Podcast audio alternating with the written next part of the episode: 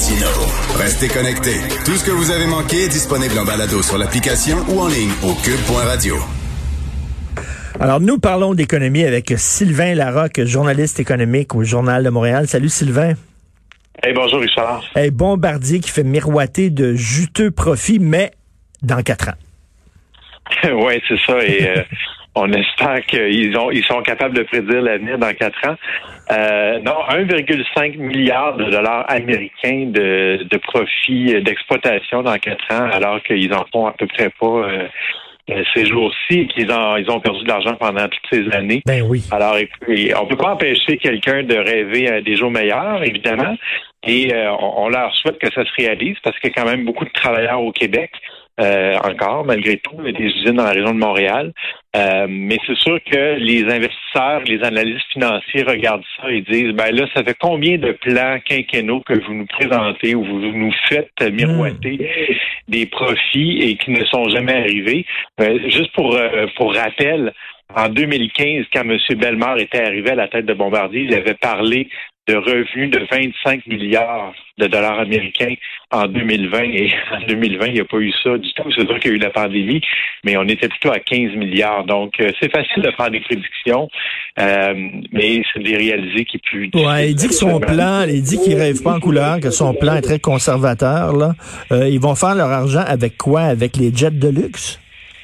Oui, c'est ça. Ben maintenant, ils sont seulement dans ce secteur-là, les avions de luxe, les avions d'affaires. Euh, donc, ils vont, ils veulent en vendre plus. Euh, là, c'est sûr que ça a beaucoup ralenti à cause de la pandémie, mais ils disent que le marché va reprendre d'ici deux, trois ans.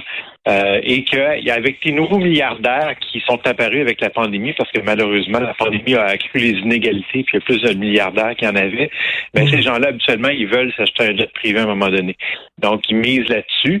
Mais l'autre grosse affaire sur laquelle ils misent, c'est de, de, faire l'entretien de tous ces avions-là, parce que souvent, comme quand tu retournes chez le concessionnaire avec ta Subaru ou avec ta, ta Toyota ou ta Mercedes, ben, tu sais, les, les, concessionnaires aiment ça quand tu y retournes parce que c'est payant. Ben oui. Faire des réparations, ils connaissent ces chars par cœur, les pièces, les marges sont énormes, mais c'est la même chose pour bombarder. Hmm. Donc là, ils ont construit des hangars un peu partout dans le monde pour euh, ramener ces avions-là euh, à la maison, les, les, les, entretenir eux-mêmes plutôt que ça soit fait par d'autres entreprises. Écoute, Sylvain, c'est toi qui as fait ce texte-là, qui l'a écrit, c'est toi qui as rencontré Éric Martel, puis euh, vraiment un passage que je trouve passionnant. On sait que Bombardier a été victime d'une demande de rançon. Il y a des pirates informatiques qui ont subtilisé des documents secrets sur des avions militaires de Bombardier.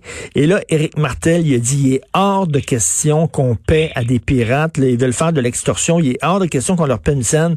Ça, c'est le genre d'affaires que les boss disent à, micro ouvert.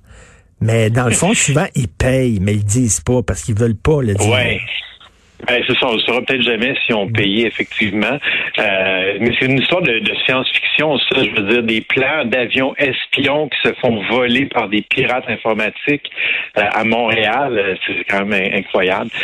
mais effectivement, on ne sait pas s'ils vont payer. Mais il semble-t-il que les documents sont pas aussi secrets qu'on pensait. Okay. que Bombardier a voulu nous faire croire hier en disant Bon, c'est des plans qui étaient déjà disponibles dans certains raccoins de l'Internet, donc ça ne dérange pas trop. Mais on ne sait pas, peut-être que les pirates, les pirates en ont d'autres d'autres documents encore plus secrets qui vont sortir dans les prochains jours. Et là, peut-être que Bombardier n'aura pas le choix de ben payer la rançon. Tu sais, parce que souvent, au niveau des pays, je me souviens, la France, à un moment donné, il y a des ressortissants français qui avaient été kidnappés. Et finalement, bon, après plusieurs années, ils étaient retournés en France. Et là, on avait demandé au gouvernement français ce que vous avez payé? Puis il avait dit non, non, non, on ne paye jamais. Et finalement, ils avaient payé. Mais ils veulent pas le dire parce qu'ils veulent pas dire, ben, ils veulent pas encourager les, les autres pirates, euh, euh, les autres preneurs d'otages à, se pointer. Euh, autre chose, euh, bon, euh, le ministre de la Santé qui veut 200 000 doses par semaine dans les entreprises. Oui, c'est ça. Ben, c'est intéressant, ça, je trouve, parce que évidemment, on a 8 millions et demi de Québécois vaccinés. On a une couple qui ont été vaccinés déjà. Euh, mais c'est beaucoup de monde. Et là, le ministre de la Santé dit on ne sera pas capable, nous, juste avec les infirmières de la santé, de faire tout ça, ou en tout cas, ça va être trop long. Donc, on, on aimerait ça que les entreprises nous donnent un coup de main. Et là, il veut, il veut que les entreprises vaccinent donc 200 000 personnes par semaine. Euh, dans les gros mois de vaccination qui vont être juin, juillet, août, euh, septembre et tout ça. Donc, sur trois mois, ça serait deux millions et demi de Québécois qui pourraient être vaccinés dans leurs entreprises. Alors, est-ce que c'est trop ambitieux? Est-ce que le ministre va trop vite en affaires? Euh, possiblement, parce que ça prend, c'est pas n'importe qui qui peut vacciner. Là, même en parlant de Bombardier, oui, ils ont des usines, ils ont des espaces, mais est-ce qu'ils ont assez d'infirmières eux-mêmes pour le faire? Euh, on sait qu'il y a des entreprises qui ont quand même des services de santé interne et tout ça, ça peut donner un coup de main. Mais moi, je trouve ça quand même intéressant que le ministre de la Santé dise on n'est pas capable de le faire tout seul, puis on va demander de l'aide. Puis euh, le, le, but, c'est que tout le monde soit vacciné le plus vite possible. Tout à fait. Et euh, petit texte en page 27, Air Canada aurait accepté de rembourser ses clients. Le, conditionnel est très important. Donc, Air Canada qui aurait accepté de rembourser les clients pour des vols annulés. Bonne nouvelle, ça. Ben oui, bonne nouvelle, mais il est à peu près temps, hein, parce ben, que Air hein. Canada a été assis sur 8 milliards de dollars de liquidité et là, ils demandent l'aide du gouvernement. Puis là, c'est juste euh, parce que le gouvernement leur a dit qu'il allait falloir qu'ils remboursent leurs clients que là, finalement, ils disent qu'ils vont rembourser leurs clients. Euh, moi, je trouve qu'Air Canada, dans ce dossier-là, a pas... Euh, disons que pour le service à la clientèle, ils nous ont jamais impressionnés, puis ça a été un exemple de plus, malheureusement, pour ajouter à leur mauvaise réputation dans ce domaine-là. Et en terminant, on sait que, bon, euh, les, wagons qui vont rouler euh, sur les rails du REM, c'est des wagons qui ont été fabriqués en Inde. D'ailleurs, la caisse de dépôt a été beaucoup critiquée euh, là-dessus, en disant comment ça fait qu'ils sont pas fabriqués ici.